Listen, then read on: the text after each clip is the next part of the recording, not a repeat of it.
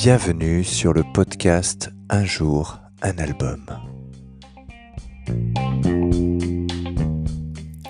Alors, aujourd'hui, nous allons parler du sixième album du groupe euh, américain de hardcore crossover trash Suicidal Tendencies. L'album, c'est The Art of Rebellion. Il est sorti en 1992 sur le label Epic. Euh, c'est avec ça que j'ai découvert le groupe et ça a été une sacrée claque. Je me suis dit, waouh, moi qui n'aime pas forcément euh, ces musiques un peu groovy, un peu cette façon un peu de rapper, ce côté alternatif, etc. Bah, quand j'ai entendu Suicidal, je me suis euh, régalé, euh, tellement ce crossover est excellent, les musiciens le sont tout autant.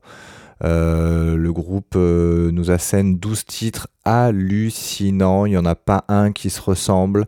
Il y a des ambiances différentes, il y a du speed, il y a du qui donne envie de sauter, il y a du il y a presque de la balade, il y a des choses vraiment hardcore, il y a, enfin c'est un festival. Euh, on a euh, l'actuel bassiste de Metallica à la basse qui est Robert Rio qui envoie du, slap et des grooves euh, hallucinants.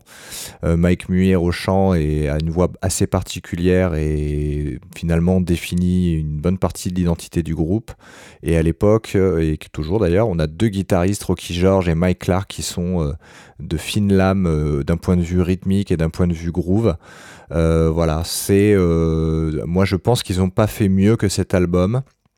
Ils ont fait d'autres euh, belles, euh, euh, d'autres belles sorties, mais cet album pour moi est vraiment de A à Z un, immense classique du métal et du métal fusion en l'occurrence. Bonne écoute